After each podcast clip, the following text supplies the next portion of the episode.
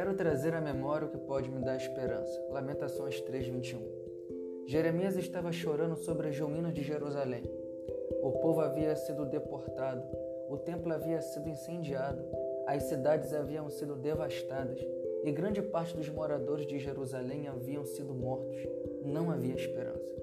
Mesmo assim, em determinado momento, Jeremias se propôs a ter uma outra perspectiva diante do caos. Exteriormente, o cenário era de ruínas devido à deportação babilônica, mas naquele momento, Jeremias decidiu trazer à memória aquilo que poderia trazer a esperança. Ele decidiu lembrar das promessas feitas por Deus. Ele lembrou dos milagres, das vitórias e das conquistas de Israel. Ele lembrou das histórias contadas pelos seus pais. E não somente isso, ele lembrou das próprias experiências que viveu com Deus.